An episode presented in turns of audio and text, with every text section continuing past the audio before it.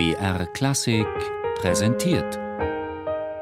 Zoom, Musikgeschichte und was sonst geschah.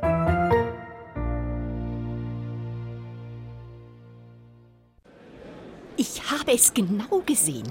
Eine schwarze Gestalt stand neben ihm auf der Bühne. Ja, und bevor er anfing zu spielen, hat sie ihm zugenickt. Und sie hatte einen Pferdefuß. Und dann war sie plötzlich verschwunden. Ich schwöre es euch. Das war der Satan.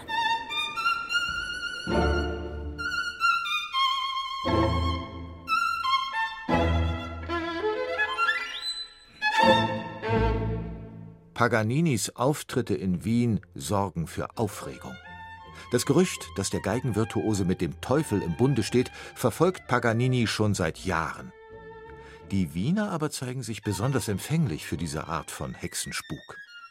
Noch bevor Paganinis schwarze Kutsche erstmals die italienische Grenze passiert, verbreitet sich in der österreichischen Hauptstadt bereits die Nachricht, der Teufel persönlich reise an.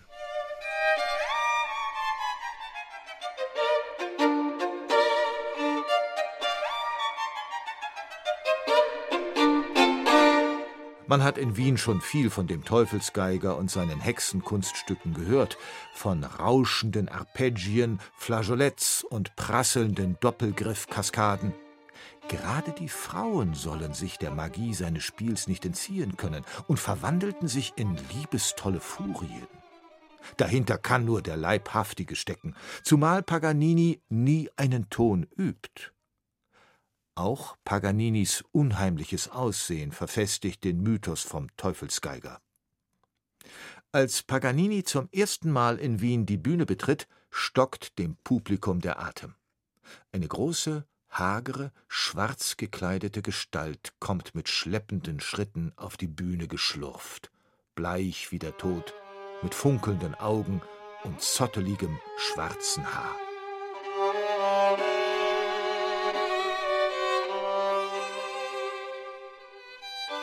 Wir hörten den infernalisch-himmlischen Geiger und waren nicht minder entzückt von seinem wunderbaren Adagio als höchlich erstaunt über seine sonstigen Teufelskünste, auch nicht weniger humoristisch erbaut durch die unglaublichen Kratzfüße der dämonischen Gestalt, die einer an Drähten gezogenen, mageren, schwarzen Puppe glich.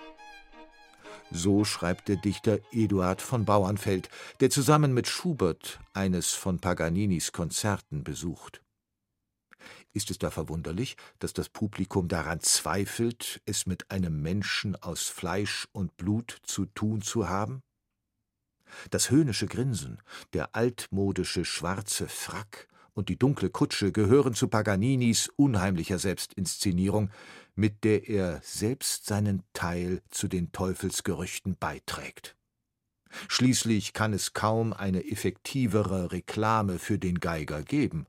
Zu Tausenden strömen die Menschen in Paganinis Konzerte, denn den Sohn der Hölle will jeder spielen hören.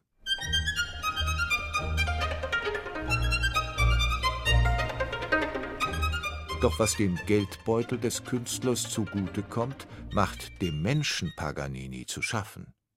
Zeitlebens leidet Paganini unter den Teufelsgeschichten. In einem Brief an seinen Freund Luigi Germi klagt er Es tut mir leid, dass überall verbreitet wird, ich wäre vom Teufel besessen.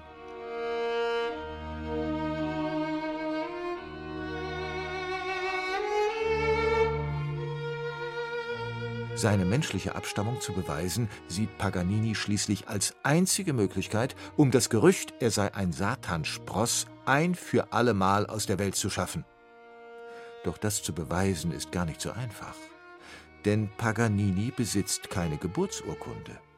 Und der einzige Mensch, der seine Geburt bezeugen könnte, ist seine Mutter, die weit weg in Genua lebt. Daher kommt Paganini auf die Idee, den Wienern einen Brief seiner Mutter als Beweis zu liefern.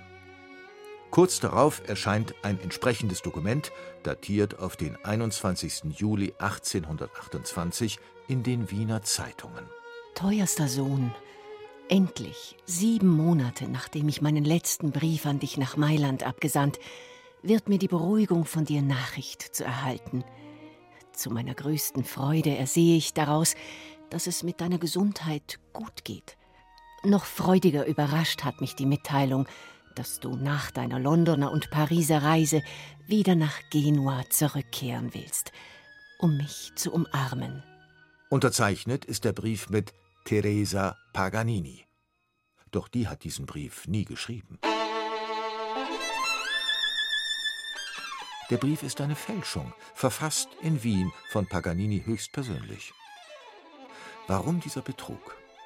Hätte sich Paganini kein echtes Schreiben seiner Mutter beschaffen können? Nein, denn Teresa Paganini ist Analphabetin. Nun, in dem Fall heiligt der Zweck die Mittel, mag sich Paganini gedacht haben, und schrieb den Brief kurzerhand selbst, maßgeschneidert auf die Situation. Allen Teufelsgerüchten zum Trotz stellt Paganini seine außergewöhnliche Virtuosität als göttliches Geschenk dar, indem er eine Anekdote aus seiner Kindheit präsentiert. So soll Paganinis Mutter eines Nachts der Heiland im Traum erschienen sein, um ihr einen Wunsch zu erfüllen. Daraufhin soll sie Gott darum gebeten haben, ihren Sohn zum berühmtesten Geiger aller Zeiten zu machen.